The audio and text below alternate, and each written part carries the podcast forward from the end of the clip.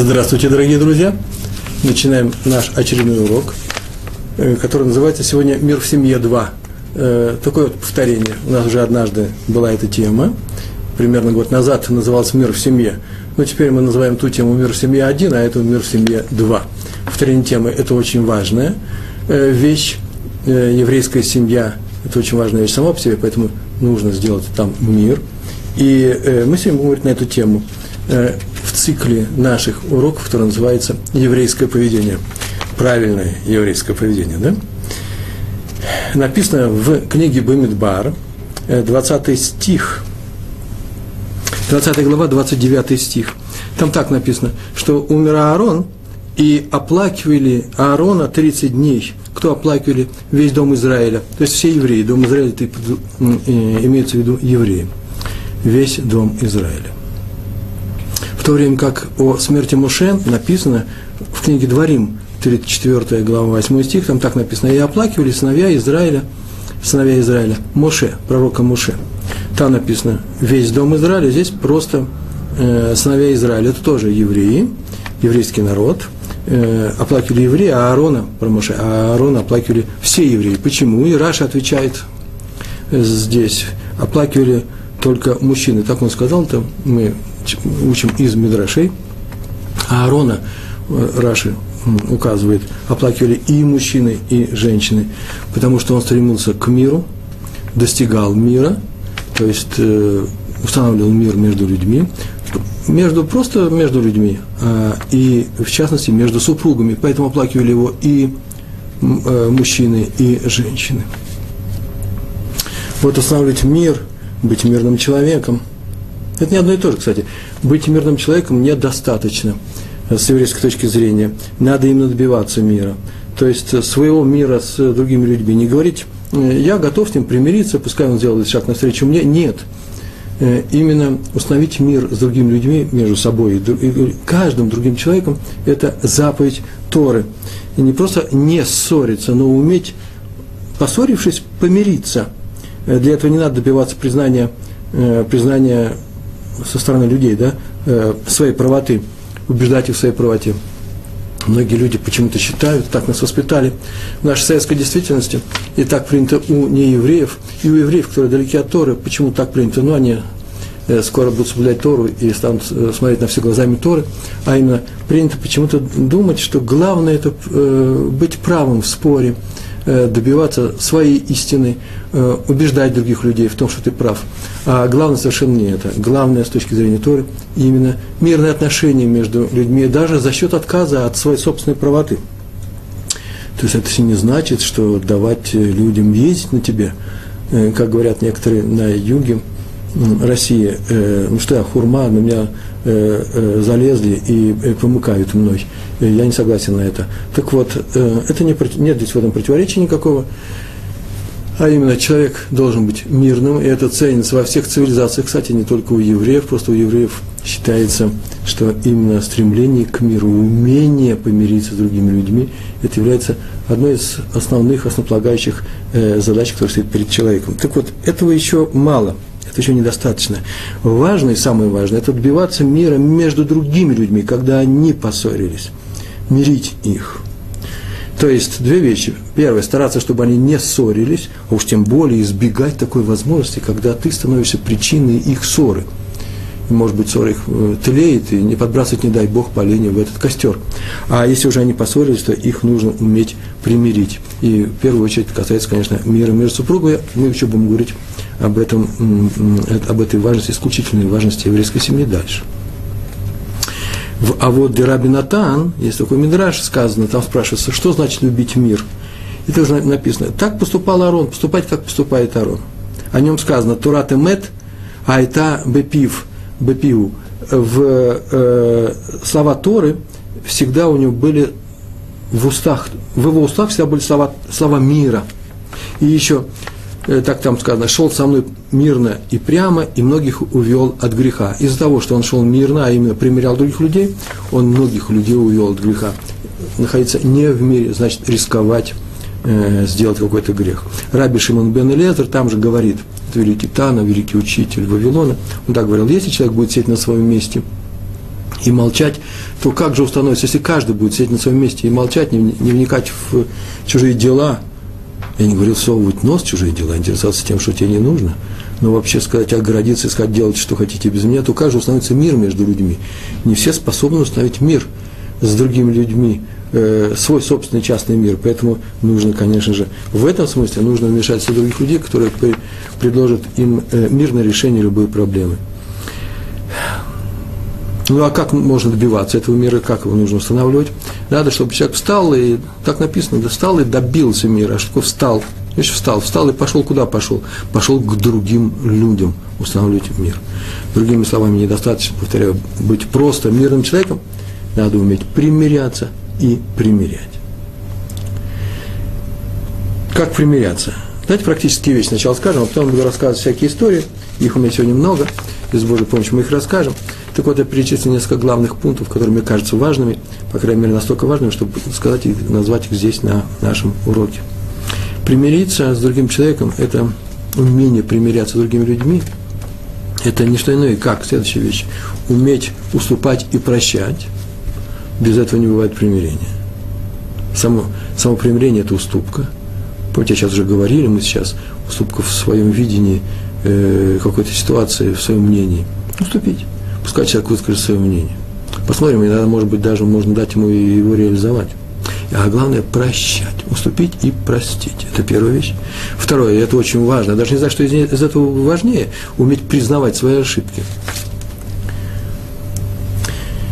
Сегодня ночью я работал над блогом, который э, э, имеет место быть, да, в Толдот, э, Толдот Ешеврун, на нашем сайте, и допустил несколько ошибок. Неважно, каких ошибок, посмотрите сегодняшнее число. И сегодня неделя Хукат, для тех, кто будет потом списывать это или прослушать этот урок. Вот на неделю Хукат э, нашего сегодняшнего года, лето, э, июнь, 14 2010 года – Вспомнил все. Не только по-еврейски, еще и на этом календаре.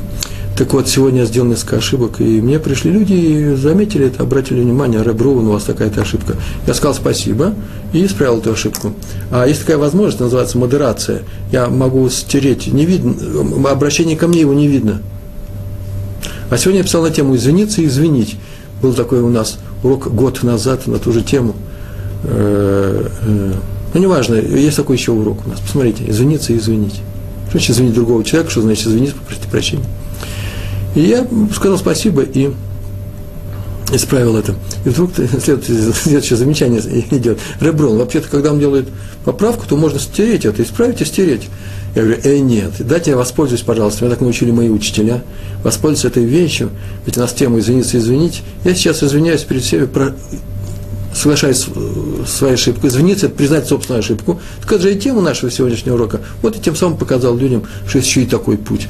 Э, может быть, кому-то и неприятно сказать, да, я ошибся, э, хочется исправиться. Реакция ребенка в таких ситуациях всегда, ой, нет, нет, это не я, или на какое-то оправдание, тирус называется, оправдание, сказать, вот почему я это сделал, я не виноват.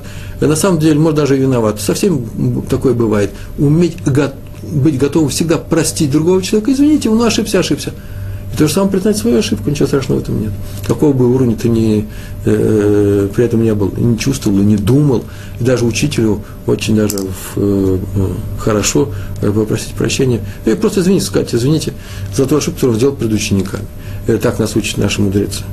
Значит, первое, уметь уступать и прощать, это называется уметь примиряться. Что такое примиряться? Второе, уметь признавать свои ошибки. Без этого нет примирения как такового. Если никто не признает свою ошибку, о чем какой из мир может быть нас наступит? За счет кого-то одного, мир, однобокий мир, это не однобокий мир, это перемирие.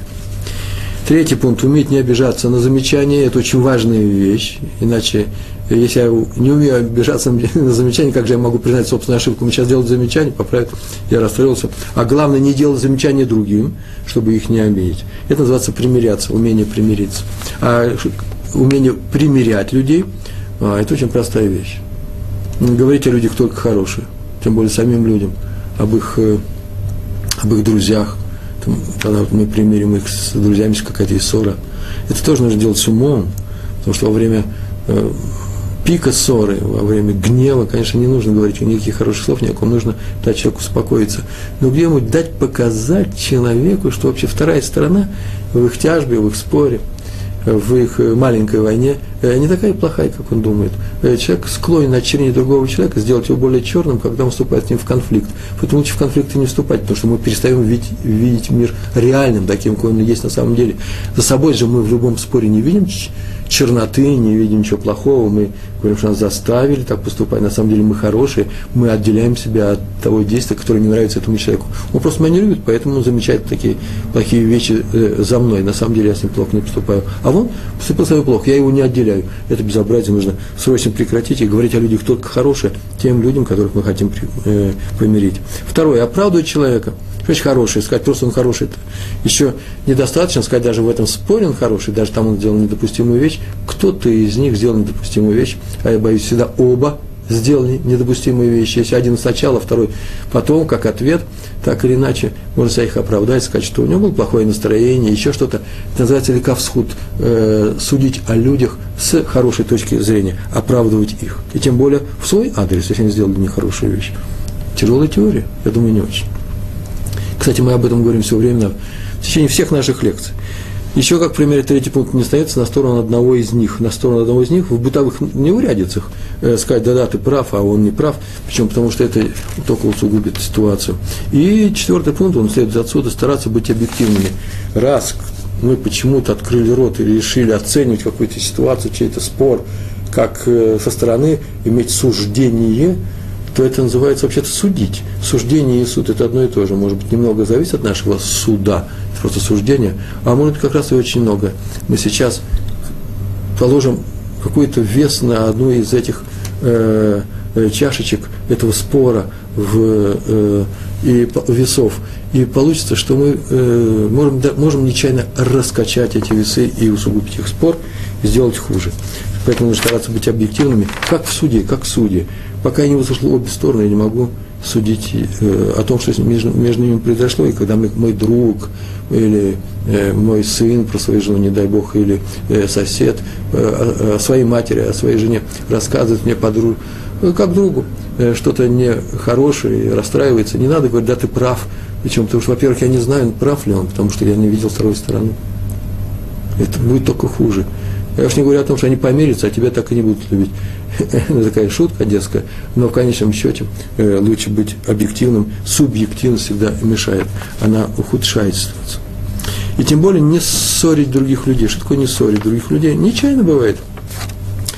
Человек поссорил другого, э, э, одного человека с кем-то. Ну, например, что нужно делать практически? Что нужно практически делать? Это не подмечать, например, минусы одного из них – не замечать их, не говорить про них вслух, особенно по, по поводу супругу, супругов и особенно в адрес э, одного из них про, про другого.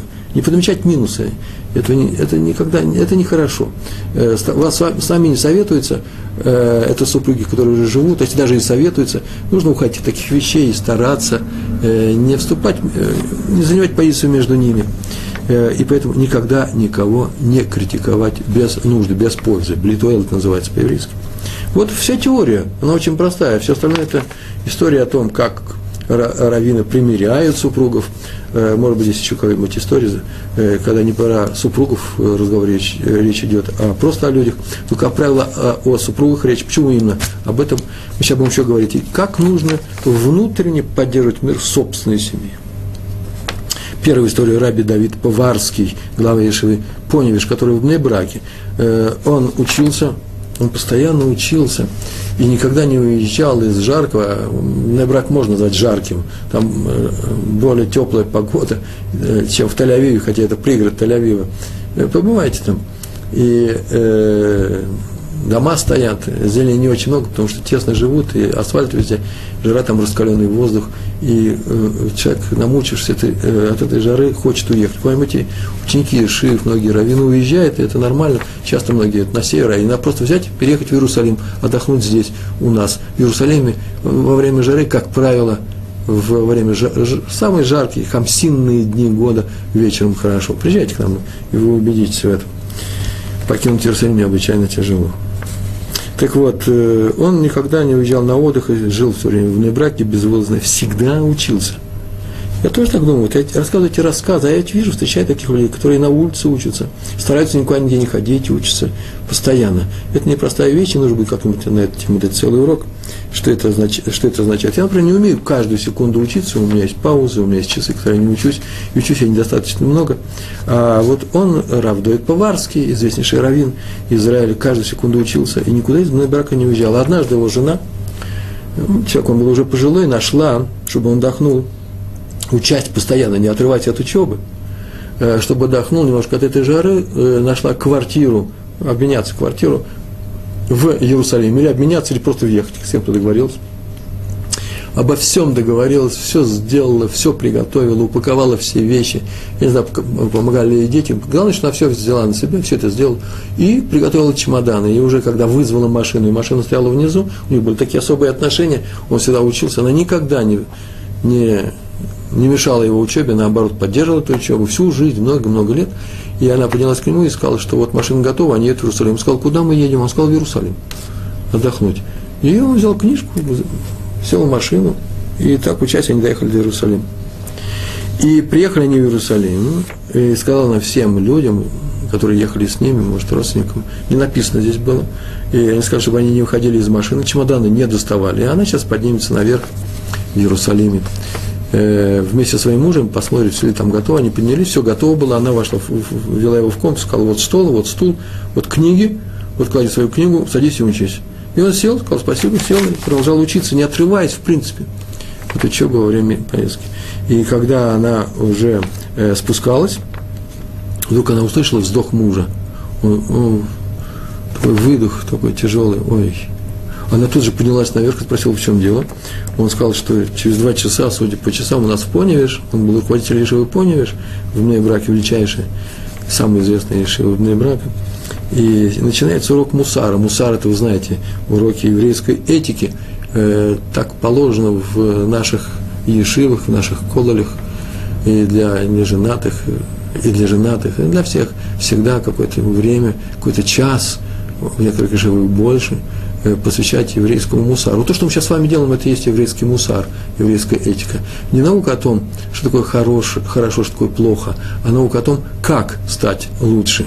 Это вот практическая наша разница между э, мусаром и просто этикой, которым занимаются все народы мира, древние греки сейчас развивали такой, э, разрабатывали такую теорию. И вот через э, два часа у нас в Поне уже будет урок мусара, а меня на нем не будет, сказал он печально. Она сказала, что ничего страшного. Тут рядом находится Ишеват Мир, известнейший мир, э, известнейший Ешива Кол, или это очень большое, большое учебное заведение, самое известное, может быть, в Иерусалиме. Поэтому я снял квартиру здесь. Оно прям в двух, э, в нескольких метрах ходьбы. Там в это же время начинает тоже урок мусара. Может пойти туда. Я сказал спасибо. И снова начал заниматься. Она спускается. И вдруг слышит, что он снова вздохнул. Тяжело, тяжело. Она поднимается тут же к нему и сказала, а сейчас в чем дело? А он говорит, ну да, э, урок там будет, Ешеват мир, но урок в Поневе же, это не то, что урок в мире. Я говорю, все, я привык к уроку в Поневе же. И э, что она сделала? Что она сделала? Она сделала очень простую вещь. Она тут же решила, обратно возвращаемся, спустилась с мужем, сказала, что мы едем обратно. И она, не отрываясь от книжки, так приехала в мой брак, и они успели к этому уроку мусара. Вы знаете отношения между мужчиной и женщиной, я не говорю про урок мусара, я говорю о том, как она относится к мужу, как муж относился к ней. Вот в этой семье, в этой семье мир готов, он никогда не нарушится. Э, может, чему-то мы можем научиться отсюда. И вывод, мирная семья, это не там, где люди умеют просто, умеют помириться – это тоже очень важно. Но в первую очередь, очередь там, это там, где ценится мир, там, где люди стараются не поссориться, стараются ни одним словом, ни одним действием не задеть другого. Почему? Потому что они боятся это сделать, боятся потерять, потерять даже на одну секундочку э, мирную атмосферу в семье, атмосферу мира и любви вот этот боязнь совершить грех, она очень характерна для людей, соблюдающих Тору. Поэтому, кстати, между прочим, люди, которые соблюдают Тору, называются харидим. Харидим – это дорожащие, боящиеся, боящиеся совершить грех. Не только те, которые потом будут исправить свою ошибку, это великое умение, это необычайно тяжело, трудно, но изначально нужно бояться совершить что-то недостойное, нехорошее э, против Торы. Значит, мирные люди там, где ценят мир и умеют распределить свои обязанности, четко очертили круг обязанностей и доверяют друг другу полностью. У Раби Поварского, Раби Поварского, он учился и преподавал, она вела дом, в других семьях другое распределение, но все должно быть с любовью и взаимным, максимальным взаимным уважением. Вторая история – Раби Арон Штерн рассказывал о Раби Лезаре Мани Шахе. Рав Шах – это известнейшая величина, это известнейший мудрец и праведник, проживший больше ста лет, э, в, э, тоже он жил в, в, э, в браке, относительно недавно он умер. Пришел к Раби Арону, Арону Штерну, ученику Рава Шаха, один Аврех. Аврех – это студент Э, женатый студент Кололи, Ешивы, и пожалуйста, что они с женой собираются развестись, и он пришел за советом. Вообще принято к раввинам приходить за советами, а тут еще и такая тема очень важная, он пришел к своему, э, к своему раввину и э, пожаловался. И не было бы этой истории, если бы сама причина их развода не была бы странной. Он сказал, что каждый вечер он возвращается домой из Кололя и учится дома тоже – и учится он, берет Мишна Брура, это называется э, книга Хофисхайма э, с комментариями, о, э, с комментариями на, на многие законы. И он учит Мишну Бруру, она хочет, чтобы он продолжал учить Талмуд. Для нее это очень важно. Я даже не знаю, и так, как сказала, говорит, что не для этого вышла замуж, чтобы вечером, вечер, муж вечером учил Мишну Бруру. Я от тебя могу добавить, может быть, это так, она привыкла, что в их доме так делал ее отец всю жизнь. И она думала, что и муж ее будет продолжать то же самое делать. Он учил Талмуд утром, вечером и днем, а потом вечером приходил. Есть, есть такие люди. И так, может быть, положено. Вообще это нужно очень важно, это важная вещь. Не ожидать от супруга или супруги, что они будут продолжать э, жить, как э, делать то же самое, что делали в моем доме, там при маме и папе, э, мои родители. Почему? Потому что люди разные, у них разные склонности. И поэтому сейчас мы увидим, как все это развернется. Но так или иначе, странная просьба, чтобы муж не учил Мишнабруру. Жена говорит, не для этого я вышла замуж. Ну, Рафштерн сказал этому ученику, это случай-то какой особый, не особый, простой. Ну так, странность какая-то. Я их быстро, сейчас помир, я помирю вас быстренько, встретился, поговорил с ней, а она ни в какую. Нет, не хочу я, чтобы муж учил Мишнабруру. Пускай учит Талмуд. Что ему трудно? Сказала она. Не для этого я вышла замуж. Вот такой у нее был рефрен. Делать нечего, обратился он к своему учителю, Раву Шаху тот был уже в возрасте, он тоже очень удивился, ну и попросил привести их обоих. И когда они пришли, он попросил заранее Рабанит, Ребецин, да, свою жену приготовить пироги особые, такие пироги, которые вот сверху не видно, из чего они сделаны, три одинаковых пирога. И когда они пришли, он их угостил чаем, и его жена внесла эти пироги, положила на стол, он взял поднос с одной порцией, с каким-то пирогом, разрезанный на мелкие кусочки, и дал этой жене, говорит, кушайте, пожалуйста, это молодой женщине. Ну, так странно вообще-то, у Равина мы пришли пироги кушать. Ну, всякое бывает. Равшах сказал. И она сказала, да, сказала, браху и съела.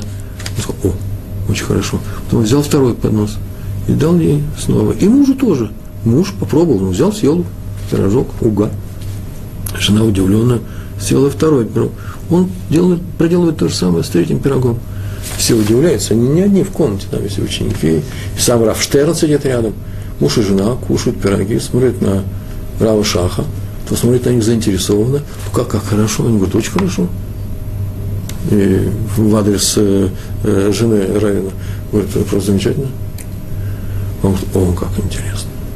А потом обращается к мужу, скажи, пожалуйста, из чего этот пирог был сделан? Какой пирог? Вот ты первый съел. Из чего сделан? Да, да, из чего он сделан.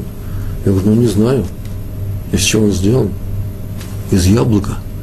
Он говорит, скажите просто, а вы, он обращается к этой женщине, чего был сделан пирог? Назовите все ингредиенты. Я говорю, ну, там и яблоко, корица, там то-то, то-то. И быстренько, быстренько, все перечислила. О, говорит, как интересно. А второй пирог мужа спрашивает, чего он сделан? Я говорю, да, я вообще не знаю. Не знаю. А вкусно был очень. А третий тоже, не знаю, не заметил. А вы знаете, говорит, конечно, сейчас расскажу. Я все рассказал. И Равша посмотрел мне и говорит, смотрите, как интересно. Вот вы, я вижу, большая специалистка, ты дочь моя, большая специалистка в пирогах. Ты хорошо разбираешься, наверное, во многих областях ведения хозяйства. Ты хорошо разбираешься. Сейчас, смотрите, сейчас он скажет фразу, не означает, что делал на кухне, находись на кухне и приходи сюда. Нет, он не так сказал.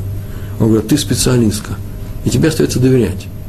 Почему? Потому что то, что ты, наверное, знаешь, ты умеешь делать очень хорошо. А твой муж не специалист в пирогах, ничего не, как и я. Если я не увижу яблоко сверху, я не скажу, что я пирог яблочный. Поэтому нас лучше к пирогам не подпускать. Нам лучше не решать вопрос, как их делать. Не допускать до этого решения. Вот твой муж, я-то знаю, ведь он же ученик Рафштерна, я слышал хороший отзыв. Он специалист в учении, в изучении Торы. Как ему не стоит вмешиваться вообще в том, как вести твой дом. Где, кстати, между прочим, тебе учиться, может быть, тебе нужно учиться э, э, по кашруту, вечером посещать такой-то урок, по Тагарат Мишпаха называется, чистота семейной жизни, урок, это ты решаешь. Понятно, что своего ведома он тебе может посоветовать, но решаешь-то ты.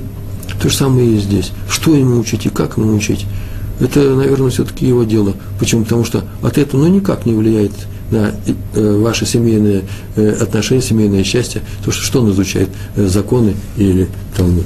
Она подумала, сразу согласиться не могла, прям тоже было написано, она подумала и согласилась. С тех пор они не приходили, по крайней мере, с этим, с вопросом Марины, часа не приходили.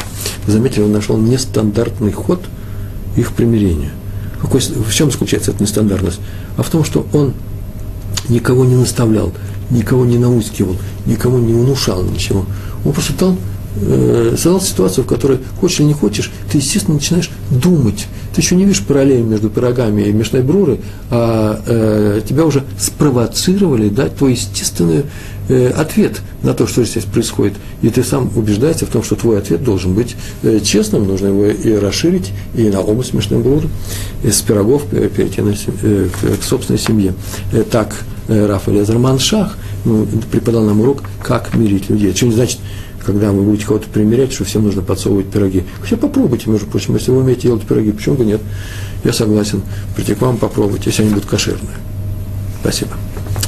Третья история про Рава Иосифа Хайма Зоненфельда, известнейший человек, мы о нем часто говорили, он всегда мирил людей, это была, так говорил, это одна из моих основных э, специальностей, если уж говорить про специальность, мирить супругов, не просто людей, еще и супругов. Он не просто рассказывал им прелести э, мирной жизни, взять, рассказать, например, «Ну, давайте помиритесь, чтобы они сказали, да, отстань. Вот, они не будут говорить, отстань. Никогда. Он сказал, конечно, мы помиримся, они будут продолжать свое дело. Нет. Он их доводил всегда, разговор с ними, до полного внутреннего примирения. Это было очень важно для него. Ничего формального. Э, пришел к нему однажды человек с жалобой на то, что его жена якобы тратит все деньги, которые он ей дает э, впустую, да еще и требует, что еще, чтобы он прибавил. И долго он жаловался на эту тему, э, э, рассказывал всякие истории из их жизни, и, и Рав Зонафель понял, что перед ним сидит самый обычный скряга. Есть такие люди, которые жалеют и на себе, и на ведении домашнего хозяйства, доводя женщину до слез. То есть требуя от нее, чтобы дома был э, и убранный, и прибранный, и дети были ухожены, и чтобы одежда была и чистая, и не без э, заплаты, чтобы еда была в полном ассортименте, а денег боится давать. И есть такие случаи, есть. Вот этот случай произошел с э, Равзоном такой человек к нему и пришел. У этого человека были деньги, это было известно. Больше того, он вообще был хорошим человеком, он даже давал, как сейчас говорят, отстегивал, да, давал на э, общинную жизнь э, хорошие деньги, но дома был, ну, такой был скупой человек, скупой еврей, как скупой рыцарь. И он ему сказал, Раф Зоненфельд, Йосеф Хайм Зоненфельд сказал ему, смотри, представь себе, что в твоем доме работает только прислуга, вот нет у тебя жены на время, она уехала мы ее забрали. Для чего это нужно сделать? Твоей жены там нет, чтобы оценить ее вклад в жизнь дома. Посмотри, дети будут ухожены. Да, конечно же, ну, заметьте, обратите. Представь себе, ну, не так, как с матерью. В доме будет чистота, будут чистота и порядок, конечно же, но это вот мертвая чистота и порядок, как в музее, а в музее нельзя жить. Будет еда, да, но ты навряд ли захочешь есть. Почему? Потому что нет твоей супруги, нет того человека, который вкладывает сердце во все это. А теперь посмотри, это первая вещь. Потом посмотри следующее. Сколько дел твоя жена делает за день? Как много на это делает. И представь, представь себе, что одно из, из этих дел она упустила, она не сделала. Тебе понравится или нет? Взяла, упустила, сказала, не было времени, не было желания, отдохнуть я прилегла, завертелась. Кто это сделал за нее? Никто не сделает. Третья вещь. А теперь посмотри, куда идут твои деньги. При женщине, которая успевает все это сделать, причем делать хорошо, она должна, она нуждается в твоей поддержке, какой хотя бы денежной. Посмотри, как, расп, э, как э, распоряжается средствами твоя жена. Хватает ли, ей, хватает ли ей на твою семью? Хватает ли, ли ей на твоих детей? На тебе. Хватает ли ей этих денег? Сядь однажды и просто со стороны посмотри. Ты же умный человек, я знаю, мы с вместе учились. Там ну, все разбираешься, в Талмуде все знаешь. Посмотри на это. Посмотри на свой дом не своими глазами, а ее глазами. И скажи, хватает ли у нее того, что ты ей даешь. Если скажешь, что хватает, то придешь ко мне снова, мы продолжим этот разговор, может быть, вас разведем. Человек этот ушел, целый день посвятил тому, целый день он сидел, изучал труд своей жены и примирился с этой ситуацией, понял, что, в принципе, он не прав, так скажем, не прав больше, чем она. Возможно, что она где-то и допускала какую-то трату денег лишнюю, по крайней мере, рон не настолько, чтобы ее совсем во всем урезать. Почему, откуда мы знаем, что он согласился с этим? Потому что больше он с, этим, с этой проблемой, с этой темой к Раву Зоненфельду не приходил. Четвертая история про раби Рафаэля Левина – к нему приходили люди, у которых в семье была проблема, проблема, чтобы решил он, потому что люди вообще обращаются к раввину, вообще принято в еврейском мире обращаться к раввину с любым вопросом, серьезным вопросом, чтобы не было потом мучительно больно за неправильно принятое решение. Для этого нам и дана Тора, для этого нам даны люди, которые изучают Торы, Тору и могут с точки зрения Торы, глазами Торы посмотреть нашу ситуацию, с точки зрения Торы разрешить наши э, проблемы. Это еще не значит, нужно бежать по всем мелочам, но лучше бегать к равину, советоваться по мелочам, чем не ходить с серьезными вещами, которые потом могут э, разрастись и э, приобрести просто вид э, неразрешимой проблемы. Однажды к рабу Рафаэлю Левину пришли муж и жена – которые собирались разводиться. Он им дал, он им дал много советов, ну, ничего не помогало. Хотят, хотят разводиться и все. Там он им сказал, дал сказал, есть у меня последнее средство. Ну, вот сейчас это важная тема, кстати. Да, для русских евреев это важная тема. Последнее средство у него есть. Пусть идут домой, выберут себе имена и поменяют их. Заменят свои имена. У них такие имена, такие. Обычно, правило, как правило, люди не меняют имя, а э, дополняют имя. Э, был э, Яков, стал Яков Исроэль. Вот теперь у него имя Яков Исроэль. Не два имени, это одно имя. Яков Исроэль. Вот это дополнение имени, это называется просто новое имя появилось. Пускай поменяют э, э, новые имена, и, э, и муж и жена. И они согласились, они понимают, в чем дело. Тот, кто меняет имя, меняет судьбу. Именно в критический момент. Сейчас я скажу, что такое критический момент. Их момент самый настоящий, самый критический, они хотят развестись. Семьи сейчас не будет. Но он им так, такую фразу сказал. Послушайте, это еще мало, поменять имя. Что имя поменять? Можно поменять, поменять паспорт, заграничный паспорт, я не знаю, там рубашку. Им поменять это тоже непростая вещь, просто надо его использовать. Он так сказал, мой зять, Раби Йосиф Шломо Ильяшев, вы слышите, мы сейчас вообще говорим-то о человеке, который был э, ближайшим родственником Раби Йосифа Шломо Ильяшева, это руководитель, руководитель поколения, современного поколения – так вот, мой зять считает, он мне научился, что новое имя работает только тогда, когда его постоянно произносит, все время произносит первые 30 дней. Тогда он как бы укореняется в этом человеке, как бы прилипает к нему. Его нужно все время произносить, все время обращаться к этому человеку нужно по имени. Не мой муженек, а знаю, мой муженек Ефраим. Все время говорить это. То есть утром вставая и говорите друг другу, доброе утро, Ефраим, доброе утро, Мирим. Это, это важно, иначе нет нового имени. Нужно говорить, уходя из дома, нужно говорить шалом, Ефраим, шалом, мирим, до свидания. Э, приходя то же самое, ложась спать то же самое, спокойной ночи, и прибавляйте имя, спокойной ночи, им прибавляйте. Не говорите просто спасибо, этого мало. Надо сказать спасибо вместе с именем. Каждый раз вы говорите спасибо, да, говорим. Вот и говорите теперь спасибо э, Яков Исроиль, спасибо Мирьям Ле. Обязательно это говорите, иначе ничего не получится, иначе вы просто сделали пустую замену. Они так и сделали, и вдруг оказалось, что помирились. Семья стала мирной. Почему? Оказывается, вот в этой ситуации каждому из них не хватало дома тепла от другого человека. И когда, а когда мы называем друг друга по именам, это придает нам, а, нашим отношениям, добавляет им именно тепло и любовь, ярко выраженную в словах человек склонен хорошо к этому относиться, когда к нему обращается по имени. Не раздражающе, можно и именем довести другого человека э, э, до тяжелого состояния. Все зависит от вашей, называется, кавана, от вашего, от вашего намерения. Если вы будете говорить это с теплом и любовью, то это будет очень нравиться э, вашему партнеру по браку, и там воцарится мир. Попробуйте, между прочим. Я знаю, что меня сейчас смотрят не люди, которые собираются разводиться, а люди, у которых есть уже семьи, или которые собираются сделать семью. Э, обратите внимание на э, функцию, на функциональную значимость именно наших имен. Э, употребляйте это с любовью и как можно чаще. Человеку, как правило, нравится его имя. А если не нравится, бывают такие случаи, то произносите это им с такой любовью, чтобы человеку это понравилось. Ему нравится, любому человеку нравится, когда его любят. Поверьте мне, это такая банальная, простая истина, что даже можно было бы это не говорить. Пятый рассказ сегодня про Рава Гершома Танхума. О, главный раввин Минска. Он известен как главный раввин Минска. Это было очень давно. И э, рассказывает, так написано в книжках, что пришла к нему одна женщина э, из состоятельной семьи, и сказала, что, ну, что она может сказать, она же пришла одна и не может жить с мужем, хочет получить гет. В принципе, он уже знал эту семью, он, это раввин, главный раввин, который знал э, своих людей, своей общины. Раввин должен знать своих людей. Вообще раввин – это как домашний доктор, должен быть домашним раввином. Иначе какой же он может совет дать? Хотя не стесняйтесь пойти к раввину, если у вас нет э, своего домашнего раввина. Не стесняйтесь пойти вообще к какому-то раввину, попробуйте. Э, может, у вас получится общение, случится химия. Э, к какому-то раввину, который рано или поздно э, станет вам близок. Э, обязательно сделайте себе раввина. Вот она пошла к такому раввину, он знал ее мужа, и поэтому мог выслушать э, ее одну, потому что он прекрасно знал ситуацию. Помните, мы сейчас только говорили о том, что может только э, две стороны выслушать, чтобы выяснить, в чем дело. Поэтому она сказала, что хочет получить гет, ситуацию он уже давно знал.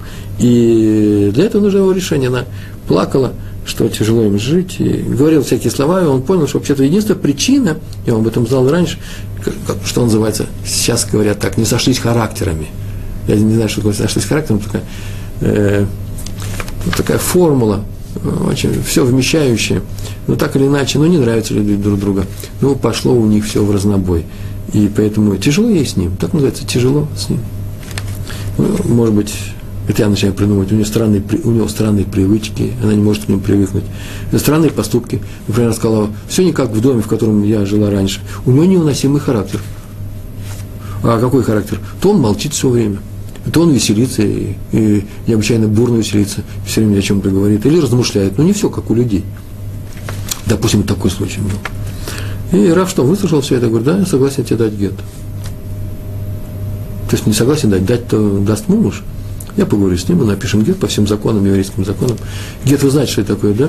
Гет – это разводное письмо, которое дается в случае развода. Муж составляется, муж подписывает, составляется для того, чтобы их развести, он берет и дает жене, жена принимает, и в этот момент она, при свидетелях, она разведена. Это единственный развод, который допустим э, в еврейском институте брака. Э, женится при помощи хупы, и можно жениться не при помощи хупы, с хупой хорошо бы, э, но, в принципе, если муж и жена называют друг друга мужем и женой, а не муж и жена. Во многих случаях. Сейчас мы будем заниматься этой теорией. Но чтобы расстаться, чтобы развестись, нужно обязательно написать гет, э, который составляют знающие люди э, по всем правилам составления гет и так далее. Понятно, что гет не составляется без причины, с причиной. Так или иначе, он согласен участвовать в написании гета, но с одним условием. Так сказал Раф Гершом Танхум. В старый, в старый, это было давно в Минске. Какое условие? Сейчас он скажет, какое условие. Если она его выполнит, то через месяц получит гет, он ей обещает. Равенское слово. Равен, надо вам сказать, не обманывает. Если равен обманывает, это обманщик, а не равен. Это все прекрасно знали. Как-то я слышал одну характеристику одного равина, человек, который никакого отношения к раввинам не имеет, и может несколько критически относится вообще к религиозному еврейству, к верующим евреям, соблюдающим Тору. И как-то он сказал, что вот такой-то э, раввин, я не верю, он обманщик, он что хочет, то и скажет. И у меня все внутри просто взяло и опустилось. То есть человек вообще не знает, в каком мире живет. Все что угодно можно сказать про э, э, наших раввинов, что они обманщики, это люди правды. Почему? Потому что люди истины. Если нужно сказать про Тору, не дай Бог, нехорошие слова. Иначе какой же он раввин? Таких раввинов я и вообще ни разу в жизни не встречал. Что такое раввин, кстати? Это не тот человек, который обязательно получает туда такая специальная документ о том, что он может решать такие-то такие вопросы. Нет, равин это еще и э, это еще и звание, это не только должность. Это это и то, и другое должно быть, да? Мы говорили об этом, он должен быть добрым и всезнающим человеком, и человеком, который живет по законам Торы, не просто доброта, он должен быть праведником и жить по законам Торы, а закон Торы запрещает обманывать, поэтому раввин никогда ни слова неправды не скажет. На то он и равин. Так вот, э, и он сказал, что я тебе обещаю, обещание выполню, и дам тебе через месяц этот гет, получишь от своего мужа гет, но нужно условие. Какое условие, наконец-таки? И он сказал, в течение целого месяца, каждую пятницу, ну, в месяц 4 пятницы, да, каждую пятницу будешь ходить в такой-то район, бедный район, там, где живут самые нищие люди нашего города, и раздавать там среди бедных вареное мясо и халы. Ну, люди состоятельные, ты будешь готовить большую корзинку вареного мяса, много-много порций, много-много хал, э, твои ближайшие, это у тебя слуги есть в доме, они пойдут, свои служанки, пойдут с тобой. Ну, слуги, наверное, чтобы не ходили по улицам женщины. И будете раздавать, и будешь разносить. Вот такая помощь будет, предсубботняя, ничем людям. А через месяц придешь ко мне и получишь гет с мужем. Мы это все устроим. Прошел месяц, и она не пришла. Через некоторое время э, он запомнил это и послал спросить ее, а в чем дело, почему передумал или нет. И она пришла к нему и сказала, что э, она походила по этому району, увидала столько горя, невзгод, столько бед, столько беды, столько нищеты в этой жизни есть, что, ее, что она поняла, что ее проблема в семье – это ничто по сравнению с, со, со всеми остальными э, э, проблемами. Так он их помирил. Это очень часто бывает, что люди теряют контакт друг с другом на основании придуманных проблем. Кому-то что-то не нравится – не нравится, можно, в принципе, примириться. И сейчас так скажешь, ну, один раз примирился, второй, и наступает тяжелая полоса э, непонимания друг друга. Я говорю, ну, если мы не готовы примириться в мелочах, то понятно, что э, у вас рано или поздно будет буря. Если человек смотрит на море и говорит, я говорю, смотрите, какой штиль. Он говорит, какой же это штиль? Смотри, э, волны же есть здесь, 5 сантиметров, это же волны. Если он замечает эти волны, что будет во время бури? Поэтому волны это может быть естественное состояние для моря, и в нем приятно купаться, много лучше, чем э, при штиле. Но э, понятно, что э, не надо э, спокойно мириться с ситуацией э, легкого такого шума, фон называется, да, э, неприятия друг друга, когда люди друг друга подкалывают, делают больно, э, обижают, может, по мелочи, может быть, даже в шутку. Это очень нехорошо. Но нужно уметь прощать такие вещи и отказаться самому. Это самое важное на всех наших уроках. Сам ты откажись от этого, а другого прости и примирись. Э, и когда эта женщина увидала, что была надуманная причина, что муж ее обладает, ну, может, непростым характером, то веселится мне, извините, то целый день сидит и э, в тихом запое. Каком запое? Молчит все время. Ну, тяжело, и она, может, разговорчивая очень или не отвечает ей не в попад, задумался он над тему того Талмуда, который он сегодня проходил. И это ей было тяжело, это может быть надуманной причиной, очень часто из надуманных причин э, распадаются и семьи, и дружба у нас часто распадается. Почему? Потому что что-то мы придумали про другого партнера, про другого человека, с которым вступаем в контакт э, нехорошее, и развили, дали развиться внутри, в своих представлениях э, этому и э, пропало хорошее, теплое человеческое отношение. И кто-то страдает, то мы сами начинаем страдать. Страдаем от надуманных причин. Вот что здесь произошло. От этого надо отказаться. Шестая история. Сабы и Слободки, Рабинатан Цви Финкель. Вот сейчас о нем говорим. Он спросил одного своих учеников, уж я не знаю по какой причине, помогает ли тот своей жене перед субботой, в пятницу. Я так спросил, ты помогаешь? Наверное, была причина спросить это. Тот ответил, конечно, Рэбы, конечно. О чем разговор? Так нас учат Талмуде, раввины Вавилона делали, так написано, разные дела перед субботой. Один резал птицу, перечисляется прям с именами, второй солил рыбу, третий готовил субботние свечи, чтобы жена их зажигала, четвертый чистил свеклу, готовил там овощи резал. Все только я делаю, как положено. И это не то, что, о чем я тебя спрашиваю, сказал Рафинки. Помогаешь ли ты своей жене? То, что мы должны уважать наступающую субботу, уважить наступающую субботу, и вести себя как мудрецы Талмуда, это очень важно, конечно, это очень серьезная вещь. Но тут есть вещь еще важнее. Написано, что когда так Рафинкель его научил, прямо с Талмуд, ты же читаешь Талмуд, сейчас есть Талмуд, придут доказательства. Написано в Торе, что когда один человек увидит другого человека со слом, который перегружен, и осел от тяжести этого груза упал, и ему тяжело его разгружать, и ослу тяжело, и самому человеку тяжело, надо пойти и помочь ему.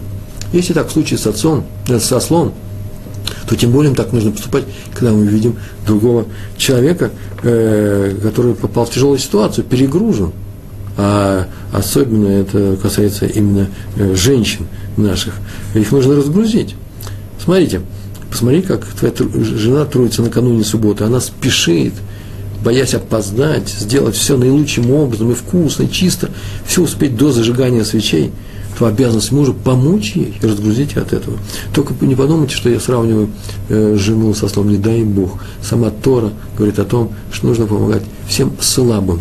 Случае со слом совершенно такой случай, когда мы проходим мимо. Ну, как бы мы ни проходили мимо своих жен – это сейчас говорится не об ослах и женах, а говорится о нас в обеих ситуациях. Проходим мы мимо помощи другому человеку и не проходим. Своей жене нужно помочь, а не делать из, из нее осла, который прогибается под тяжестью груза. В этом как раз виноват муж.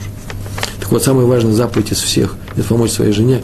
Может быть, из всех, которые возложены на человека по отношению к другим людям. Вы знаете, что есть заповеди, Э, которые регламентируют мои отношения со Всевышним, а есть заповеди, которые касаются моих отношений с другими людьми. Так самая важная заповедь, может быть, из всех, так сказал Раби Натан Цвифинкер, сказал, помочь своей жене. Она твоя ближняя. В этом будет, будет на небе увидит, как ты помогаешь другим людям. Седьмая история про Раби Шлому Залмана Ойербаха. О нем рассказывают, что его рабочий день э, заканчивался тем, что он принимал очень многих людей – которые пришли к нему за советом, за брахой. Однажды мне задержался один посетитель, и э, они много говорили, по делу говорили, серьезно очень. И вдруг Раф, Рабах начал отправлять свой сюртук, поправлять его, разглаживать. Но посетитель решил, что это уже уходит домой, уже позднее время, сказал, что он не хочет задерживать рыба, и поэтому он э, заканчивает разговор. Рыба сказал, что нет, нет, он его не задержит, он никуда не спешит. И они снова начали обсуждать ту же самую проблему. И через некоторое время Раф снова начал поправлять э, свой пиджак, длинный сюртук, и с него что-то, какое-то пятно убрал здесь, то посмотрел на это и говорит, нет, нет, он уходит. Почему? Потому что э, не хочет увлекать Рава от его дел. Равин, Рафаэль сказал, что он, э, что никаких особых дел у него нету, никого не торопится, можно продолжать. На третий раз он не выдержал и сказал, что он же видит, что, извините, я же вижу, как Рафу в третьем лице, это очень важно, э, начинает прихорашивает свою одежду, как это сказать, э, э, готовится к, к уходу, э, приводит в порядок свой сюртук. Это что иное, как знак окончания разговора. Равин Рафа Ирвах рассмеялся и сказал, да нет, после нашей беседы я не спеша пойду домой, у меня там встреча с, со Шхиной. Шхина – это не что иное, как такое выражение, видимое присутствие, ощущи, ощутимое присутствие Всевышнего здесь на земле. В каждой семье есть шхина. Если мир есть в доме, если есть в доме царит согласие и э, уважение и любовь, то там присутствует сам Всевышний. И вот я иду на встречу со своей шхиной, а именно я сейчас иду домой. Мир в семье уподобляется присутствию Всевышнего, присутствию Всевышнего. Творец не как бы, а может быть, прям так присутствует впрямую, чувствуется э, там, где праведные, праведные супруги любят друг друга и живут мирно. В слове мирно вообще все, все объясняется. И дело в том, сказал Раф Ойербах объясняет, что каждое утро моя жена тщательно чистит чистит, гладит, прибирает мою одежду. Они вообще были еким, да, э, немецкими евреями Северной, Северной Европы, и поэтому очень важно был внешний вид. Она считает, моя жена так сказала, Рафаэль Рабах, что я должен выглядеть очень опрятно перед э, учениками своими, перед э, коллегами, другими раввинами. И поэтому, если она заметит помятость или какое-нибудь пятно на моей одежде, когда возвращаюсь, она будет очень, она расстроится. Чтобы этого не произошло, я всегда перед возвращением домой проверяю, все ли у меня в порядке с одеждой. Хотя бы в этом мелочи. Это очень важно, если даже не мелочь. Вот это и называется, он поддерживал мир своей семье такими простыми действиями. Очень простыми. Не просто я люблю свою жену, это много. Как ты ее любишь? Вот в чем э, вопрос. А не, что просто я люблю. Любите друг друга. Как нужно любить друг друга? А именно, вот для нее это важно. Мы сейчас это и сделаем.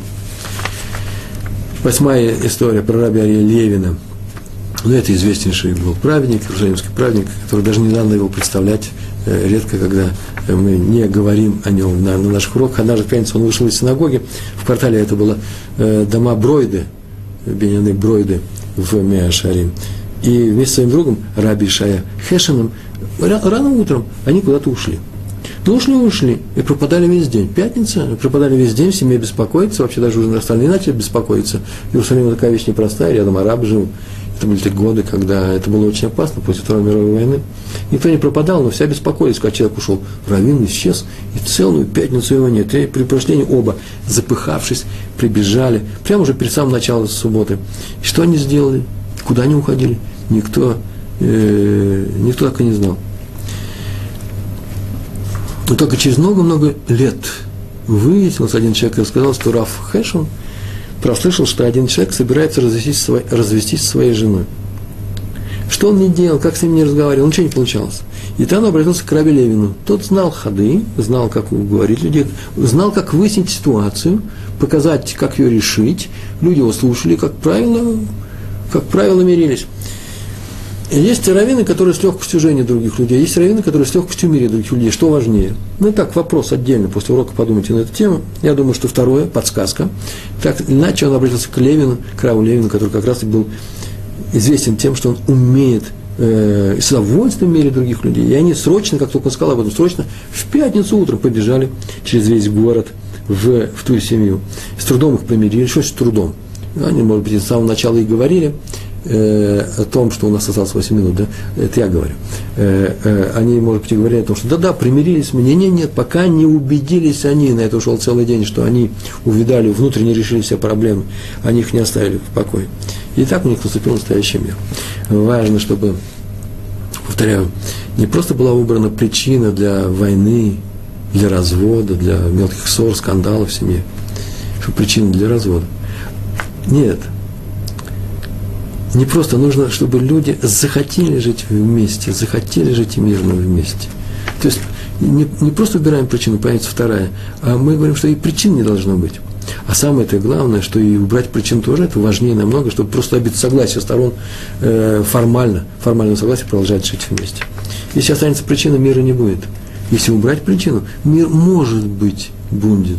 И только когда мы увидим, что люди увидали, какие у них, когда мы объясним людям, чтобы они поискали и нашли ресурсы у себя там внутри, в собственной душе, ресурсы на любовь, а все люди хотят любви, и второе, все люди хотят любить тогда в этой семье можно, ну, не гарантировать, по крайней мере, можно сказать, что эту семью можно оставить, по крайней мере. Теперь оставить, дать им, э, оставить их на практике, плыть по этому морю э, быта э, с, самим на своей лодке. Если нужно будет, поможем еще. Так это сделали Раф Ария Левин своим другом Раби Ишаеву Хешином, известнейшая семья в Иерусалиме. Почему теперь надо, решим вопрос, почему надо непременно установить мир в семье?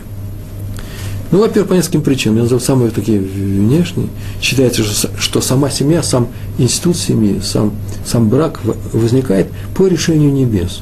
Если люди разводятся, значит, получается, что они не выполнили свою задачу. Но нельзя же сказать, что там наверху ошиблись. Нет, не там наверху ошиблись. Ошиблись мы здесь, внизу.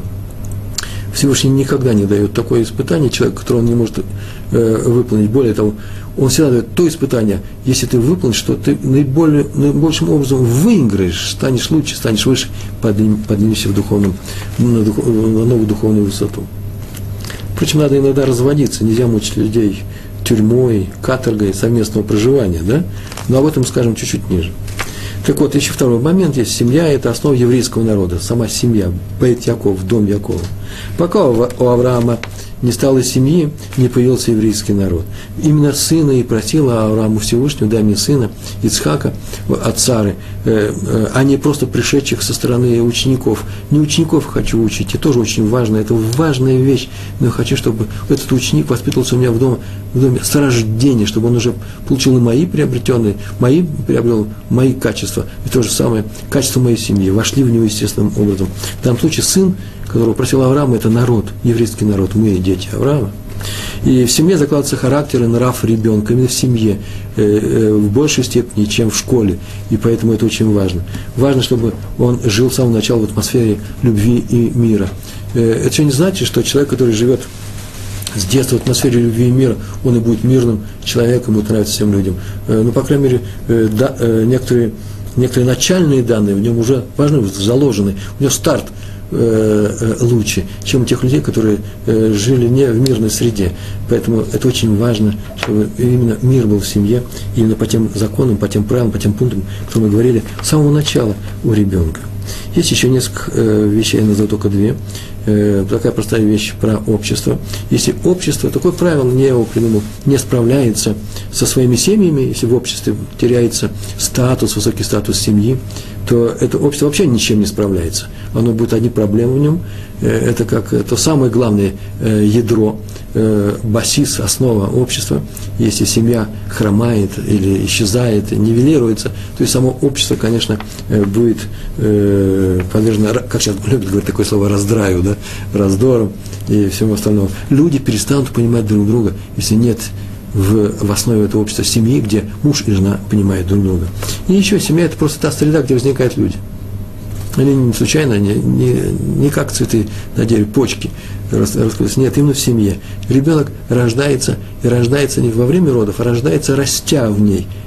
Из семьи выходит Машех, которого мы ждем. И поэтому, если мы примирим двух людей, мужа и женой, то, чем занимались наши рабанилы, во всех этих историях, о которых мы сейчас рассказывали, то вполне возможно, так написано в Талмуде, вот сейчас они помирятся, и у них родится от этого примирения Машех.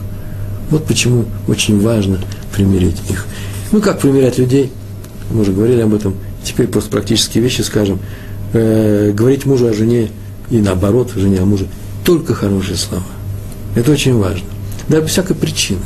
Не обязательно, когда тебя спрашивают о чем-то, взять и добавить что-то хорошее, независимо от того, в каких они сейчас отношениях. А уж тем более, если между ними сейчас э, остуда пала, да, есть такое выражение, или немножко в, э, в, противоречии, несколько в конфронтации друг с другом, тогда бы взять и ненароком добавить, что э, замечательно у тебя жена, замечательно у тебя муж.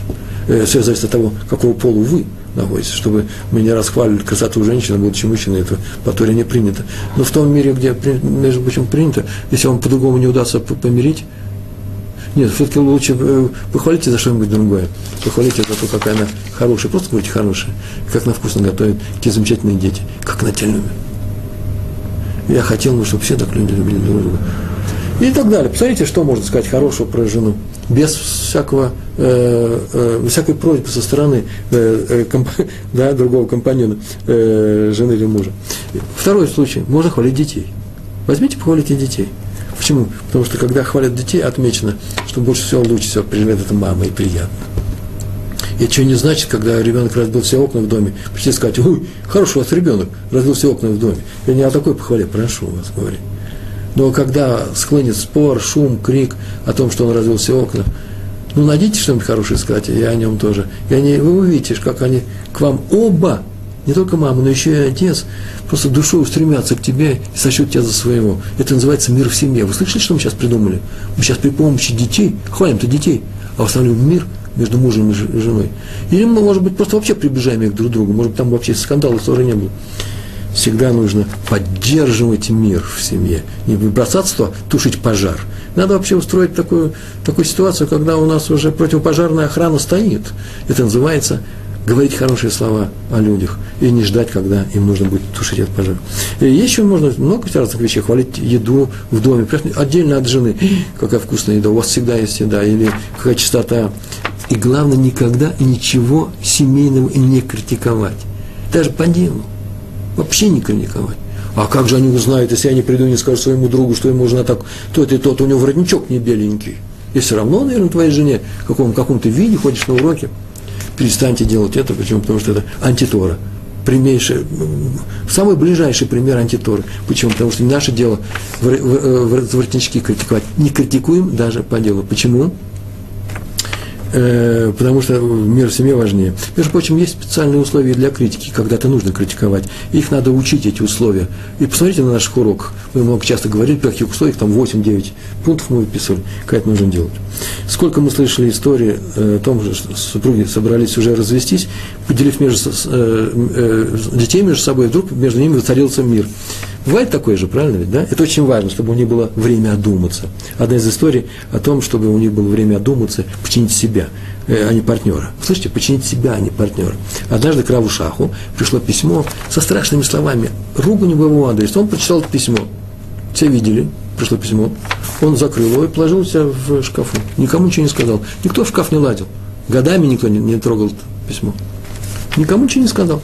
Пришла одна женщина и начала плакать о том, как муж ее обижает, как ей плохо живется, расплакалась, и нужен развод и развод. Тяжело ей, тяжело ей. Равшах сидел и переживал вместе с ней, чуть ли не плакал. Потом встал молча, пошел к этому шкафу, дал ей письмо. читает. Она прочитала, аж остолбенела, аж ахнула. Такие слова Равину. Какой ужас, какой кошмар. Он ей сказал, как видишь, я страдаю тоже от напрасных э, поношений обид. Я верю, что тем, зря тебя обижает твой муж. Но видишь, я продолжаю, тем не менее, делать свое дело. Может быть, и ты найдешь себе силы не реагировать на мужа так болезненно. Подумай об этом. Она пошла, подумала, и все починилось. Это очень не такой интересный пример. И последний, у нас осталось полминуты. Я дам в самом финале. Прямо предположенный пример. Один ученик рассказывал, как он услышал однажды, как Хофицхайм объяснял двум женатым людям, супругам, как им следует развестись, как поделить хозяйство и прочие вещи. Все очень подробно рассказал. Тот удивился и сказал, а почему, разве не примирить ли их наша задача, задача Торы? Это нужно сделать. Хофицхайм ответил, да, помирить их очень важно. Но зачем тогда Тора пишет о том, что, что иногда люди имеют право разводиться? Значит, это тоже мецва. Когда нет надежды помирить людей, то нужно им помочь развестись. Это равенская задача, это не задача соседей, друзей, родственников, тещи, свек, э, свекрови. Развести мирно – это тоже очень большая заповедь. Называется заповедь «Наслаждай мир между людьми». Ну, чтобы у нас не было таких историй, чтобы мы жили мирно, чтобы наши мужья учили Тору, чтобы наши э, женщины тоже учили Тору, почему, почему нет, чтобы у нас были вкусные пироги, чтобы у нас был мир во всем нашем народе. И тогда Всевышний нам обещал, что тогда будет и мир всех остальных, мирное отношение всех остальных народов по отношению к нам. Какие мы, такие, такой, таким будет и мир по отношению к нам. Большое вам спасибо, всего хорошего. Шалом, шалом.